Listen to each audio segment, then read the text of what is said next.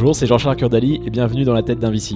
Un lundi sur deux, je vous propose une interview d'une trentaine de minutes avec un des meilleurs investisseurs de start-up français qui va vous confier les rouages de ce métier et se dévoile aux entrepreneurs, aspirants VC et à toute personne désireuse d'en savoir plus sur ce milieu et les individus qui le composent. Vous pouvez également découvrir mon autre podcast Dans la tête d'un CEO qui a pour but de décoder le job de CEO avec les meilleurs dirigeants de start-up françaises. Et pour recevoir ces deux podcasts chaque lundi, abonnez-vous à ma newsletter personnelle en tapant sur Google Dans la tête de JCK. Allez, c'est fini pour ma promo personnelle et c'est parti pour ce nouvel épisode de Dans la tête d'un VC. A tout de suite.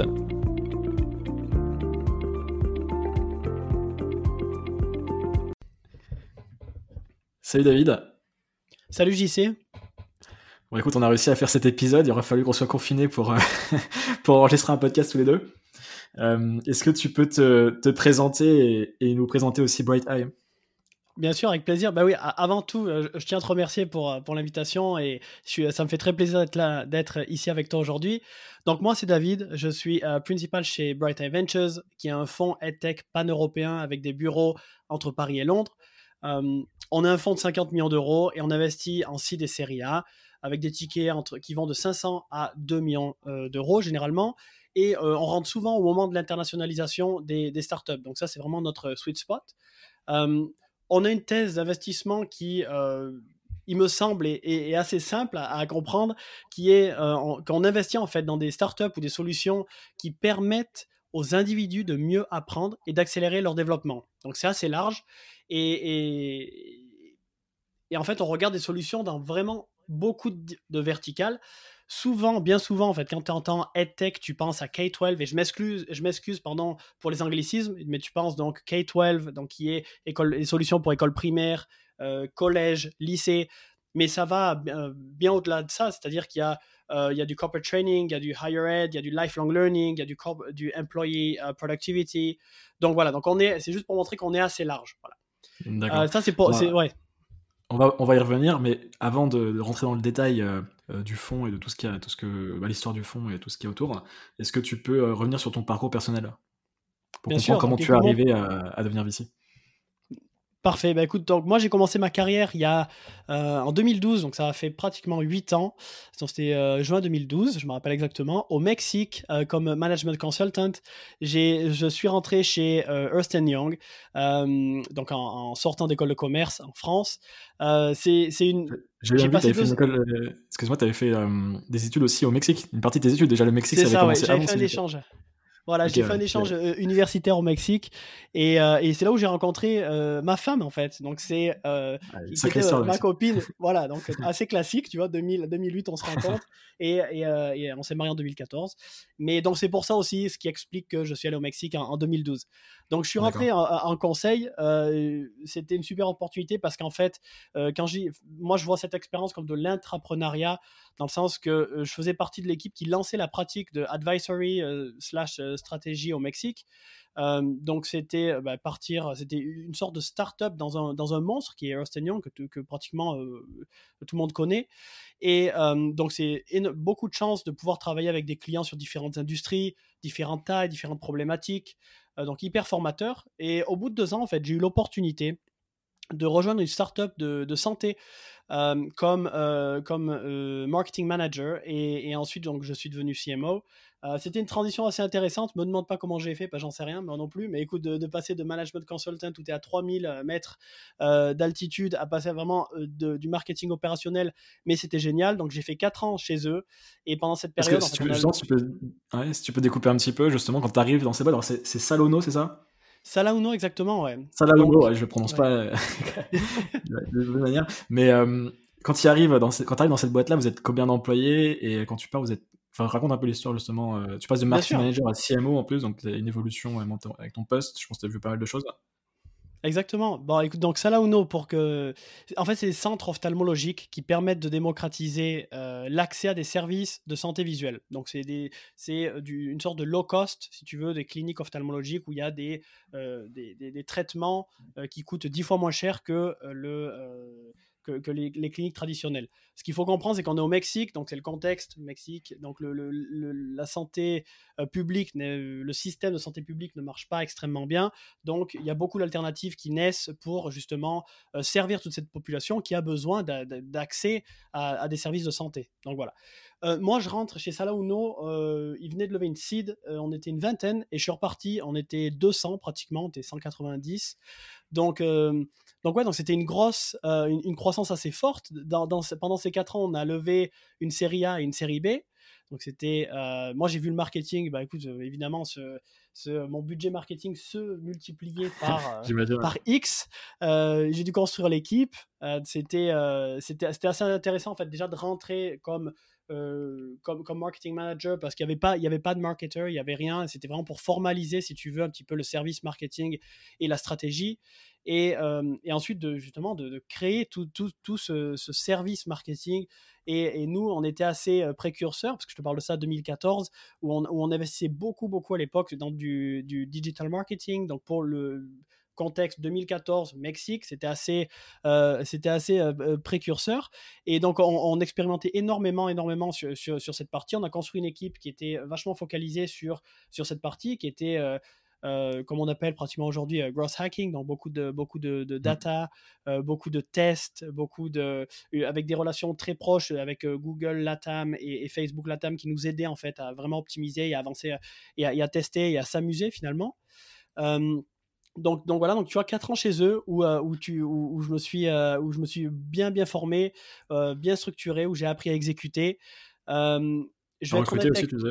À recruter aussi, pardon, oui, à recruter, parce que bon, recruter une équipe et, euh, et, à, et, à, former euh, des gens. Et donc, c'était euh, donc c'était, c'était génial, simplement génial tout ce que, pour être honnête avec toi, j'ai l'opération m'a extrêmement fatigué, tu vois, au bout de, au bout de 4 ans, parce que j'avais la tête dans le guidon, j'avais du mal, en fait, si tu veux, prendre euh, du, recul. Et, la partie euh, stratégie, high level, commençait vraiment à me manquer. Donc, c'est là que j'ai pensé, si tu veux, au bout de 3 ans et demi, j'ai commencé à penser euh, au VC, parce que je voulais pas retourner en, conseil et, tu sais, faire des, des, projets pour des grands groupes, Coca, etc. Enfin, c'est pas, pas quelque chose qui, qui, me faisait vibrer. Donc, voilà. Le, le VC a été un compromis parfait, en fait. Et j'ai atterri chez Bright. Ça marche. Et je sens, en parlant, de VC, tu as, vécu deux levées de fonds avec euh, Salah Uno, du coup, je, je, prononce un peu mieux cette fois-ci. euh, comment, euh, comment était le. Enfin, d'ailleurs, est-ce que les boîtes là, levaient au fond Mexique, vous levez avec des VC mexicains C'était plutôt avec les États-Unis C'était avec. Euh, vous leviez avec quel genre de, de VC Comment est l'écosystème au, Mexique? Je pourrais pas la poser souvent cette question, donc, en tout cas, dans la tête d'un VC France. Donc, Ouais, bien sûr, pas de souci. Non, non, écoute, c'était avec des VC locaux. Euh, y a, euh, il faut savoir qu'on avait quand même un angle assez euh, social impact on était, tu vois, c'était pas, euh, on était là, on était une entreprise, enfin une startup for profit, mais il y avait quand même une grosse partie social impact. Donc on a pu lever aussi de l'argent avec la Banque mondiale, avec IDB par exemple. Donc c'était, tu vois, c'était des beaux noms. Donc ça c'était à l'international. Mais sinon localement, ouais, il y, y, a un système, il y, y, a un bon écosystème, pardon, d'entrepreneurs et de et d'investisseurs. Et, et, si tu veux, après les standards mexicains sont un, petit peu plus petits. Donc, par exemple, l'année dernière, euh, Salauno ont levé une série C euh, de, euh, de 12 millions de dollars. Donc, comparé à l'Europe, tu vois, ça te, fait, ça te donne une, proportion, une idée de, de détail. Ouais, super. Et donc, t'expliquais donc, ton, ton envie de devenir VC, donc envie de, de quitter un peu l'opérationnel, en tout cas au quotidien, mais pas non plus d'être dans une grande structure. Et comment ça s'est passé justement bah, quand tu es arrivé on va parler de, Bright Eye, mais déjà à titre personnel, comment tu as vécu ton arrivée dans, le VC Alors c'était quoi? C'était il y a 2-3 ans maintenant? 3 ans? Ça fait, ouais, non, ça fait 2 ans, donc janvier 2018. Euh, écoute, c'est une super question. C'est une question qui. Euh, j'ai commencé, si tu veux, euh, en étant chez Salauno et en, et en, rencontrant des VC locaux au Mexique principalement, j'ai commencé à me dire waouh, c'est vraiment une industrie qui est géniale. Euh, c'est j'ai commencé à me rapprocher des gens pour essayer de comprendre un petit peu euh, comment euh, ça se passait, filer des coups de main gratuitement sur du deal flow, sur tu vois, du deal, deal sourcing, sur des, analyses, etc. pour essayer de dire ouais, donc c'est comme ça que marche un fonds, tu vois, avoir une petite idée parce que c'est un monde hyper opaque, faut se le dire. Donc depuis l'extérieur, c'est quand même compliqué de comprendre comment un fonds fonctionne. Donc donc, si tu veux, tout en, restant chez Salauno, je commençais, si tu veux, regarder, à, apprendre à, faire du mentoring chez Numa, par exemple, à Mexico. Euh, ensuite, euh, filer un coup de main à deux, trois VCs, euh, comme ça, de manière évidemment volontaire et gratuite. Et, Et ouais, donc le VC, ça a confirmé, si tu veux, ces deux trucs, ça a confirmé que c'était vraiment ce que je voulais faire. Parce que je me dis, je veux, je veux rester proche des entrepreneurs. Je, ne veux plus être forcément 100% dans l'opération, mais je veux vraiment rester dans cet écosystème. Donc, c'est le compromis parfait. Et c'est là que je suis tombé, en fait, euh, vraiment par hasard, euh, sur Bright Eye, où j'ai envoyé mon, CV. Je suis tombé sur, Bright, sur une offre qui, cherchait un, associate à l'époque sur un blog américain. Donc imagine quand même, c'est vraiment un long shot. Donc j'ai envoyé mon CV, j'ai envoyé mon, application et je suis rentré dans le processus de vente, j'ai de, le processus de recrutement, pardon. J'ai pas, de vente. non, pas de vente, de recrutement. Et, euh, et euh, donc il, il, cherchait quelqu'un parce que Ben et Alex, donc les deux partners, ils venaient de, de lancer le fonds donc quelques mois avant, 2017. Et si tu veux, pendant ce processus, moi j'ai personnellement vraiment cliqué avec avec l'équipe, donc avec Alex et Ben, avec le, le la thèse d'investissement, tu vois, qui est sur, bah écoute, c'est de l'éducation, il y, a un impact fort sur la société, c'est très millénial, ce que je suis en train de dire, je le sais, mais mais y a, tu vois, il y, a, cette partie qui, me plaisait énormément. La thèse aussi d'investissement sur l'internationalisation.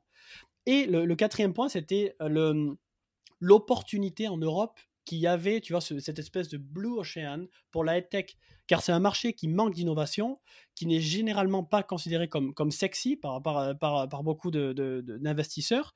Donc, euh, donc, belle opportunité. Donc, ces éléments, si tu veux, m'ont beaucoup plu et j'ai accepté l'offre directement dès, qu'ils me, l'ont faite. Euh, et avec ma femme, on a emménagé à Paris en janvier 2018. Super. Tu en as déjà parlé un petit peu, mais si tu peux euh, euh, continuer à expliquer justement cette thèse, d'où elle vient, euh, expliquer un peu le, contexte des, deux fondateurs. Donc c'est Ben et je me souviens, j'ai plus le prénom de la deuxième personne, le deuxième cofondateur. C'est Alex. Ben et Alex, moi je, connais, j'ai rencontré Ben du coup, pas Alex. Et si tu peux justement un peu approfondir d'où vient, enfin d'où leur est venue cette idée et comment ça s'est matérialisé après quand ça a commencé le fond. Bien sûr. Donc si tu veux, Ben et Alex font un constat en 2016 en vivant aux États-Unis. Donc, Ben est franco-américain et Alex est britannique-grec, mais il vivait aux États-Unis. Donc, si tu veux, ils font un constat euh, sur le fait que l'Europe est en retard en comparaison, euh, en comparaison aux États-Unis sur trois points. Donc, je te parle d'éducation. C'est sur vraiment la pénétration numérique, que ce soit à l'école ou à la maison. Euh, la volonté de payer pour des solutions éducatives, donc marché américain beaucoup plus développé sur ce point-là, et surtout en Europe, pas de fonds, donc pas de capital pour, pour des entrepreneurs EdTech. Alors qu'aux États-Unis, il y a plus, il y avait à cette époque plus ou moins une quinzaine de fonds qui étaient spécialisés euh, et qui investissaient activement dans l'éducation. Donc eux, ils se disent, écoute, il n'y a pas de fonds, euh, il y a du talent, il y a du très très bon talent en Europe. Donc ça crée, si tu veux, ça leur permet de formuler, structurer cette thèse d'investissement pour l'Europe et de faire un pari finalement. Passer un pari, tu vois, et te dire l'Europe suit les pas des US sur les deux premiers points, donc sur la pénétration numérique qui est en train de, de, grandir et d'accroître en, Europe, et sur la volonté de payer. Donc c'est voilà, donc Bright, Bright, Eye est vraiment né de ce constat et le fonds s'est lancé en euh, mi 2017. D'accord, super, bah, ça, permet d'être plus clair sur euh, la jeunesse du fonds. Euh, on va parler justement des spécificités de Bright Eye, mais je voulais quand même mettre en avant, parce que je pense qu'on est obligé d'en parler, là, de l'impact de la, crise sanitaire avec le, coronavirus, qui, je pense qu'il y aura un avant et un après dans, dans beaucoup d'industries, euh, dans l'économie générale, et donc le, VC va pas va pas, en sortir, va pas en sortir indemne, c'est évident. Et les startups, comment tu, alors déjà comment ça se passe? Là, on enregistre la quatrième semaine de confinement en France, la troisième à Londres où tu, où tu es situé. Comment ça se passe? Comment vous vivez la chose euh, en tant que fonds et avec vos startups? Écoute, super question et hyper pertinente évidemment. Euh, je pense qu'une note euh, sur, note d'introduction sur, sur, le sujet, c'est qu'il ne faut pas oublier que c'est pour beaucoup de, VCs et, de founders, c'est la première crise vécue. Donc, donc, ce qui crée encore plus d'incertitude et il y a des comportements qui changent forcément. Et par exemple, euh, pour les VC, tu, vois qu'il y a clairement une baisse de tolérance au risque. Euh, donc sur l'observation que moi j'ai pu faire entre euh, vraiment au, niveau européen sur le mois de mars, c'est que niveau deal flow, les VC temporisent à max parce que personne ne sait ce qui va se passer et combien de temps ça va durer. personne n'a une boule de cristal. Donc c'est, bah, écoute, on attend un petit peu que les choses se, se, se tassent, se définissent un petit peu plus. Donc ça c'est le premier point. Le deuxième point pour les VC, c'est vraiment le focus sur le, le, portfolio qui est hyper logique. Donc c'est vraiment, tu vois, c'est euh, l'activité finalement de, sourcing ne s'est pas complètement arrêtée, mais elle a freiné pour qu'on puisse vraiment se focaliser sur le portefeuille, analyser le profil de risque du portefeuille et s'assurer surtout que les startups ont du cash, tu vois, pour survivre et naviguer cette crise. Et aussi filer un coup de main, tu vois, si on peut, pour euh, quand elles utilisent des mécanismes que, les gouvernements offrent, par exemple le euh, chômage partiel en France, des prêts bancaires avec des taux euh, faibles, etc.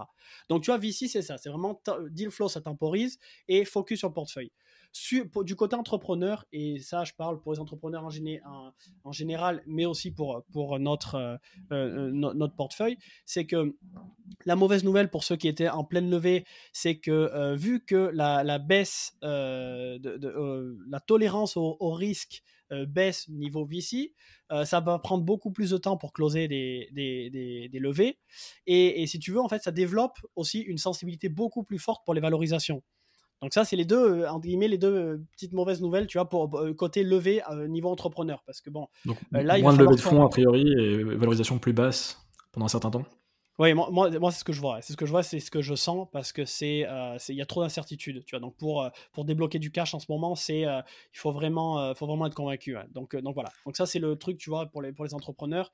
Et après surtout, imagine que tu es un entrepreneur que et es en mode croissance tu as fait ton BP pour 2020, et d'un coup, tu passes à mode survie. Donc, c'est-à-dire que tu as, baisse des ventes pour les deux premiers trimestres qui affecte l'année complète.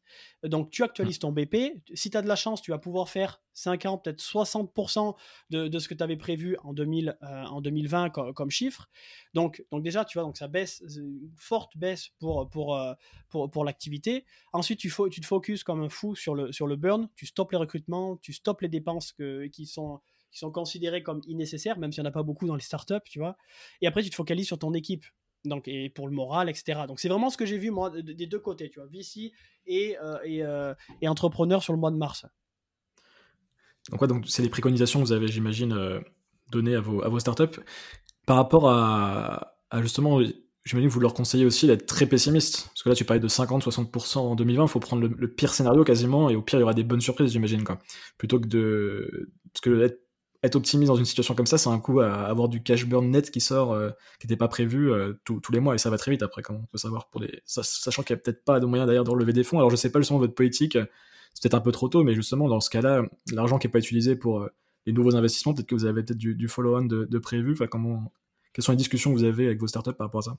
Ouais, bien sûr. Bah non, mais écoute, pour la première partie de ta question. Des bridges, coup. Mmh, mmh. Ouais, donc il y a, y, a, y, a, y a des bridges, forcément. Il y a, euh, on est en discussion avec certaines de nous, notre portefeuille, encore, ça va, on se plaint pas parce que nous, dans la tech, on est, on est, on est moins impacté que d'autres, que d'autres euh, secteurs, hein, comme, comme le tourisme ou, euh, ou, ou, autre, ou énergie, etc.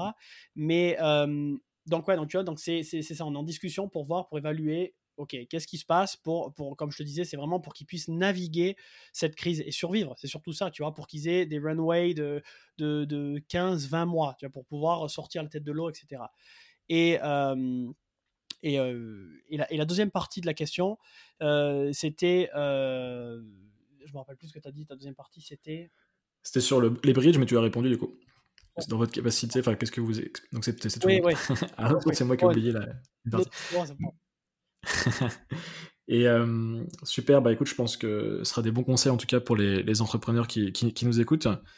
Et, euh, et, je voulais parler avec toi aussi, donc on va sortir un petit peu de ce sujet. Il faut aussi parler, bah, ça sera, même ça sera quand même lié à une certaine mesure. Euh, on va parler un peu d'EdTech et de verticalisation du VC. Alors l'EdTech, tu peux, tu l'as déjà pitché, mais brièvement, donc pour toi l'EdTech, si tu peux repitcher un petit peu ce que c'est et un petit peu donner les, les sous-verticales ou des exemples, par exemple, de, de boîtes dans lesquelles vous avez investi qui permettent de, matérialiser ça, de faire comprendre ça aux, gens qui écoutent? Bien sûr. Donc, EdTech. Euh, nous, comme je disais, EdTech, c'est vraiment donc Education Technology, c'est vraiment au sens large du terme. C'est-à-dire que, comme je disais, il y a plusieurs verticales. Il y a, euh, il y a K-12, il y a Lifelong Learning, il y a Higher Ed, il y a Corporate Training, il y a euh, Employee Productivity, il y a parenting, il y en a, il y en a pas mal. Du moment, en fait, nous qui a vraiment cette, brique apprentissage et développement, nous, ça nous va. Et je pense que l'exemple le plus parlant, c'est euh, dans, notre, dans, notre, portefeuille, c'est euh, Ornicar. Donc en France, on a fait euh, trois investissements, notamment un qui est Ornicar. Et Ornicar, la première réaction est tu penses pas de la tech? Tu penses pas, mais en fait, c'est une auto-école en ligne, donc ça rentre totalement dans notre, dans notre scope, tu vois. Mais euh, parce que tu apprends, à, conduire, tu apprends, enfin, apprends déjà euh, la partie théorique et le code. Donc, donc c'est juste, ça montre qu'on est hyper flexible. Le, une autre qui est assez intéressante et qui est, qui un pari euh, qui est assez binary, on verra, mais qui s'appelle Gozu. Gozu.ai qui, est, qui est un coach virtuel pour les, les, les gamers, donc pour tout ce qui est League of Legends, PUBG, Dota 2. Donc, donc voilà, donc tu vois, là, c'est du, là c'est vraiment B2C, c'est consumer, mais c'est, mais c'est, mais ça reste un coach. Est-ce que c'est de la tech? Ça reste un coach parce que c'est pour développer des compétences. là, c'est coach c'est grand public, c'est pas coach pour des pro e-sport. C'est vraiment un coach. Euh, moi, par exemple, je joue à un jeu, je peux me faire coacher par, sur le C'est pas que les pros. c'est le, le but, si tu veux, si toi, JC, tu joues à, euh, à PUBG, par exemple, et tu veux, tu, tu veux devenir pro. Eh ben écoute, souvent il y a des coachs, mais nous, là c'est un coach euh, virtuel qui analyse tout ton gameplay, qui te donne des recommandations, etc. etc. Mais c'est vraiment, tu vois, pour de la, c'est pour de la compétence précise après, on a fait un investissement ici en Angleterre qui s'appelle Zen Educate, qui est en fait une marketplace pour des, profs remplaçants. Donc, c'est, donc là, ça va aussi, c'est-à-dire que c'est une sorte de Uber pour, euh, pour, pour, mettre en contact les écoles et, euh, les, euh, et, des, et, des, profs quand ils, en, quand ils en ont besoin, parce qu'aujourd'hui, comme la France, hein, que ce soit très clair, ici, c'est deux, trois semaines d'attente et c'est de la folie, alors que là, en 24 heures, tu as un prof et tu peux et ça coûte moins cher aux écoles. Donc voilà. Donc ça, c'est juste des petits exemples, mais c'est pour montrer qu'on est hyper, on a un portefeuille qui est assez, qui est assez diversifié et, et, et, je me répète, nous, c'est vraiment du moment qu'il y a cette, cette brique apprentissage ou cette brique développement ça nous va. D'accord. Et justement, cette, cette, euh, cette, industrie de l'apprentissage, du développement, comment tu le vois évoluer, bah, fortiori avec, le, avec l'évolution, euh, enfin avec le coronavirus, du coup, qu'on est obligé de prendre en compte encore une fois. Comment tu vois se développer? Est-ce que vous avez déjà des prémices? Parce que je pense qu'il y a eu des ajustements qui ont dû être faits par des startups euh, ces dernières semaines? Vous t'appréhendes ça comment? C'est quoi ta vision un peu du, du marché Si c'est possible d'en, tirer une en ce moment quoi? Ouais, bien sûr. Bah, écoute, Crise veut dire opportunité pour certains, pas pour tout le monde, mais si tu veux, on voit un impact positif euh, pour certaines startups, tu notamment des académies en ligne, des outils de communication, des LMS, donc Learning Management Systems, des plateformes de contenu. Donc ça, tu vois, ça, il y, a vraiment une accélération au niveau de, de, de, l'adoption et, euh, et, au niveau de, l'utilisation. Donc là, on a une enquête qui est toute fraîche qui sort. Euh, euh, on a fait une enquête en fait pour comprendre l'impact Covid sur les tech en Europe et États-Unis. On est en plein data crunching, donc j'ai pas tous les insights. Elle est, d'hier, euh, mais le, gros, ce qui est ressorti de cette, de, cette enquête, c'est qu'il y a, comme je dis, il y a une forte accélération au niveau de l'utilisation pour des solutions qui sont dans le K-12 et qui sont dans le B2C. Donc K-12, ça peut être en France, par exemple, un cartable, School Move. Euh, aux États-Unis, Epic, qui est une de nos boîtes aussi, qui est une sorte de Netflix de, livres d'enfants. Tu vois, donc ça, ça, ça accélère très rapidement. Euh, et B2C, ça peut être des cours de langue à la Duolingo, euh, Boozoo ou autre. donc ça, donc ça c'est la bonne nouvelle pour certains d'entre eux. Il y a quand même, la réalité, c'est qu'il y a quand même 50% qui, où ils ont leur runway qui est impacté de manière négative. Mais par contre, la grosse question qui ressort là pour nous, c'est comment ils vont monétiser cette accélération. Parce que souvent, et d'ailleurs je tiens à saluer l'écosystème euh, européen EdTech qui a fait un super travail et qui a été super réactif euh, pour mettre à disposition les solutions, souvent gratuitement. Donc c'est pour ça que ça a entraîné aussi cette adoption. Mais la mmh. question, c'est est-ce que cette adoption va se traduire en, euh, ou va se convertir plutôt en, en croissance long terme et monétisation? Donc ça, on ne sait pas. Après, de, manière hyper macro euh, pour la tech au niveau vraiment mondial, c'est que l'impact est énorme. J'imagine que tu as, dû, as dû le lire, mais il y a, 1,5 milliard d'enfants et d'étudiants dans le monde qui sont impactés par la crise et par la fermeture des, écoles et, des universités. Donc, donc c'est simplement énorme. Et vu que l'éducation est finalement un pilier euh, de l'économie, c'est quasi impossible d'arrêter qui est quasi impossible pardon, d'arrêter, euh, à arrêter. Donc, tu es, es, obligé de continuer des cours euh, euh, et trouver une solution. Donc la solution temporaire est adopter une nouvelle méthode et des nouveaux outils pour migrer l'apprentissage en ligne. Donc si tu veux, en fait, c'est la grosse conclusion pour l'instant, donc c'est encore euh, très, c'est assez, c'est encore tôt, mais c'est que cette crise montre, et surtout aux plus réticents, que l'apprentissage peut fonctionner à distance sans trop de problèmes, car on a les outils, on a l'infrastructure qui le permet.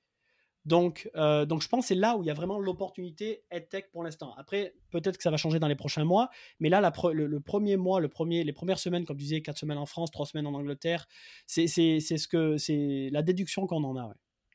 D'accord, super. Bon, j'espère que ça sera encore pertinent quand, l'épisode sortira. Ça évolue tellement vite euh, de semaine en semaine, voire de jour en jour. En tout cas, merci pour, euh, pour ton analyse. sur quelque chose de plus, plus général, dans un monde pré-coronavirus, on pourrait presque dire. Euh, quels sont les challenges au quotidien des, des boîtes EdTech que vous constatez et donc sur quoi vous, vous, essayez de les aider le plus? Est-ce qu'il y a des, des, spécificités par rapport aux autres industries? Écoute, en EdTech, il y a c'est assez, c'est assez similaire à d'autres industries, mais il y a quand même, euh, il y a quand même la clé, si tu veux, là où on passe pas mal de temps quand on évalue des dossiers, c'est la distribution. Donc, c'est être sûr, tu vois, que, que, la solution est distribuée de manière euh, correcte et de manière efficace, parce que c'est parce c'est dur, simplement. Tu vois, euh, apprendre, c'est pas c'est chiant, tu vois, c'est un processus qui est long, c'est un processus qui est pas facile, qui demande beaucoup de motivation. Et euh, donc, en fait, c'est comment tu t'assures que la solution est distribuée de manière correcte et qu'elle arrive dans les mains des utilisateurs soient, tu vois, que ce soit des écoles, que ce soit des, consumers, que ce soit des, collaborateurs, peu importe. Donc la distribution, c'est quelque chose où on passe quand même pas mal de temps et, on essaie un peu de challenger les, euh, nos startups. On essaie aussi de, de, pas mal euh, euh, passer du temps sur tout ce qui est impact pédagogique, efficacité de la solution essayer de prouver et de comprendre pourquoi la solution marche. Est-ce que tu, grâce à cette solution, tu apprends deux fois, moins, deux fois plus rapidement? Est-ce qu'elle est dix fois moins chère? Est-ce que X ou Y? Donc, c'est vraiment ces deux, ces deux points. C'est vraiment distribution et impact euh, euh, pédagogique où on, où, on se focalise beaucoup pour, pour, pour, pour le support. Après, évidemment, on, file un coup de main sur, sur tout le reste, hein, sur, sur recrutement, sur la stratégie d'expansion, sur voilà, tu vois, ouverture de, de, de, nouveaux marchés, etc., etc., benchmark, etc. Justement, je voulais parler avec toi du, sujet. Bah, vous êtes spécialisé, donc un VC euh, verticalisé, on va dire. Euh, qu'est-ce que ça, qu'est-ce que ça impacte euh, Qu'est-ce que ça, qu'est-ce que ça change dans votre approche, dans votre stratégie Enfin, le fait d'être verticalisé par rapport à des fonds plus généralistes. Hein?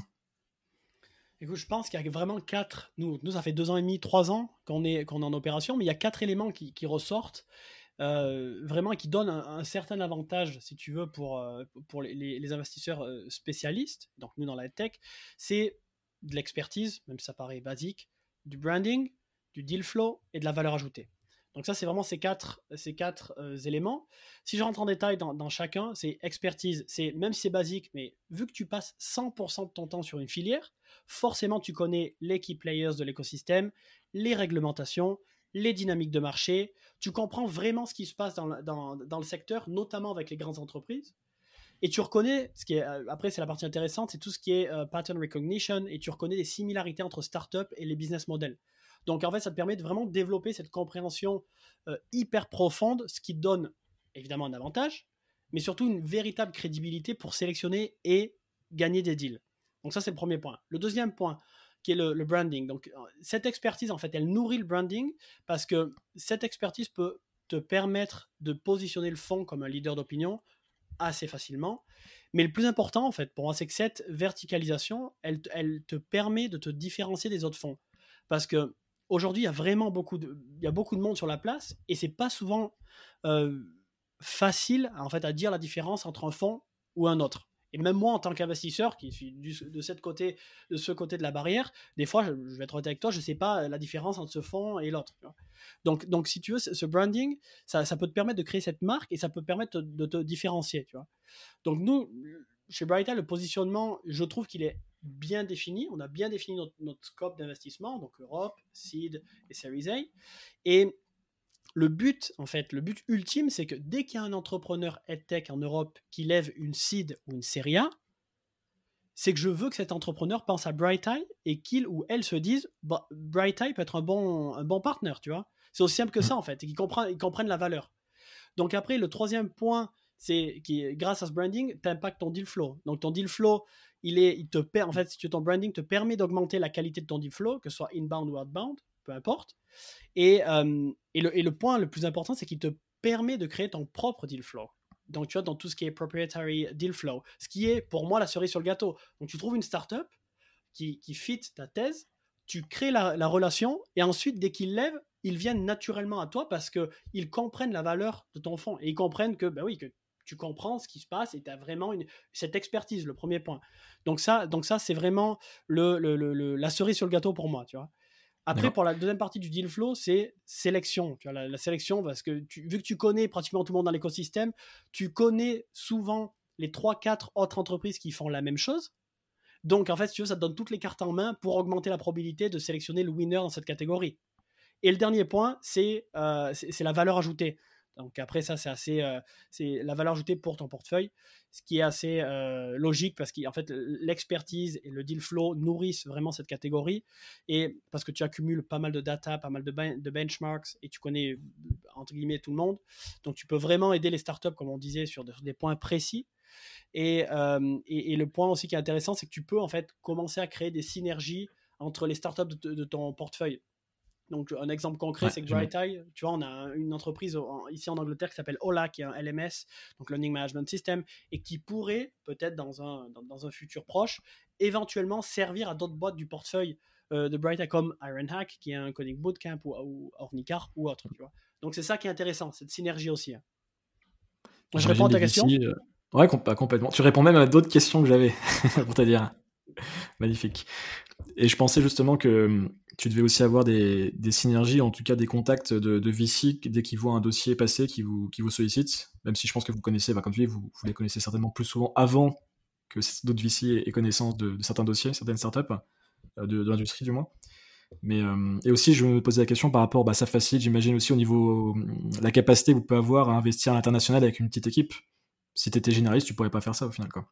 De pouvoir investir dans le monde entier.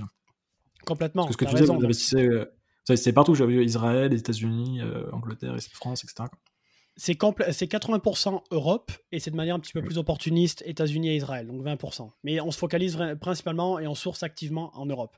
Et, le point que tu dis est, vrai en fait. Si tu veux, le, branding, ça te permet de te positionner avec non seulement avec des, des entrepreneurs, mais avec d'autres fonds. Donc dès qu'il y a un fonds, si tu veux, avec ceux qu'on a des super relations, dès qu'ils ont un dossier tech, ils pensent à nous direct et nous l'envoient et, ils veulent notre opinion. Donc ça, donc ça, ça, valide en fait. Si tu veux, ça valide qu'il y a un positionnement, qu'il y a une expertise et c'est euh, et c'est génial. Ouais, bon, je, confirme parce que j'ai déjà envoyé une ou deux personnes, je crois, notamment dès que je vois un ami qui est aucune connaissance qui est dans la tech, je, je leur dirige vers toi. Et j'espère que quand on te euh, déçoit pas à chaque fois, mais oui.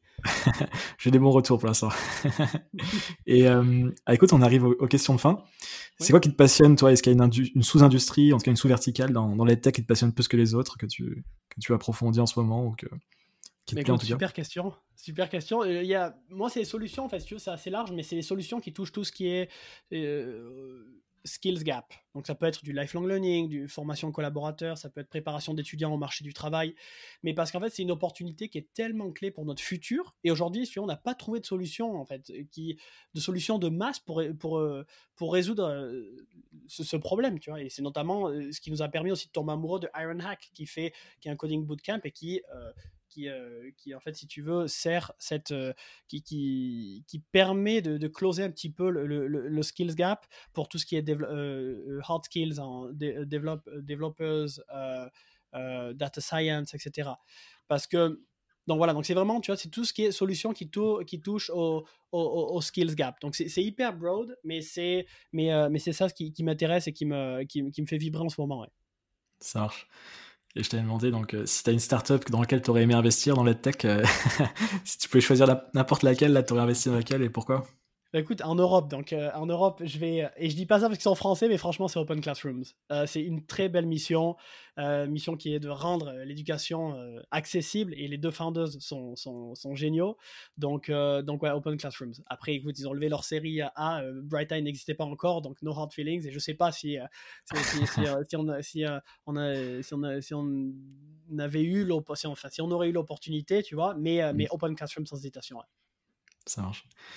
Euh, et pour finir, bah, c'est la bonne période. Alors, ça dépend quand l'épisode sortira, mais si tu as un livre à, conseiller, ça peut être sur du VC, ça peut être sur quelque chose qui n'a rien à voir avec le VC. Un livre ou une ressource Ouais, non, bah, écoute, je vais donner un livre. C'est c'est pas c'est pas du business. C'est sur. Euh, il s'appelle The Lessons of History de, Will et Ariel Durant.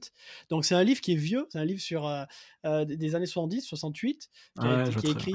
voilà, bon, tu le connais. Écoute. donc moi, tu vois, même si c'est un livre qui a 50 ans et qui C'est incroyable. Il y a des choses forcément qui sont dépassées, tu vois, obsolètes, mais, mais, mais les grandes lignes restent super pertinentes. Et cette série en fait de dissertations qui te permettent de comprendre l'humanité et euh, notre histoire à travers le temps, bah, écoute, je trouve ça fascinant.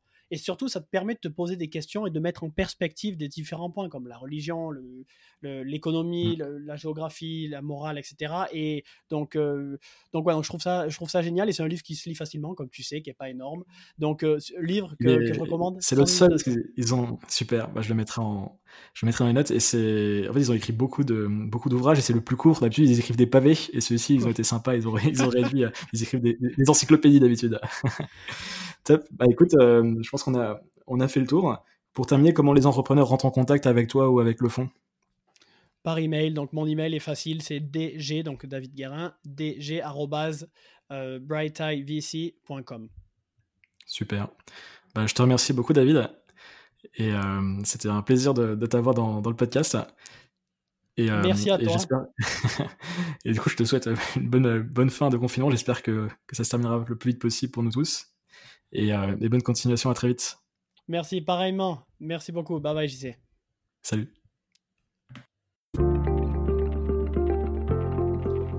Merci d'avoir écouté cet épisode de Dans la tête d'un VC. Si vous souhaitez soutenir le podcast, il y a plusieurs manières de le faire. Vous pouvez aller mettre 5 étoiles et un commentaire sur Apple Podcast, en parler autour de vous, ou partager tout simplement l'épisode sur les réseaux sociaux, et vous abonner à ma newsletter personnelle en tapant Dans la tête de JCK sur Google et n'oubliez pas de vous abonner également au podcast sur votre plateforme favorite. Je vous dis merci et à très vite pour un nouvel épisode de Dans la tête d'un VC.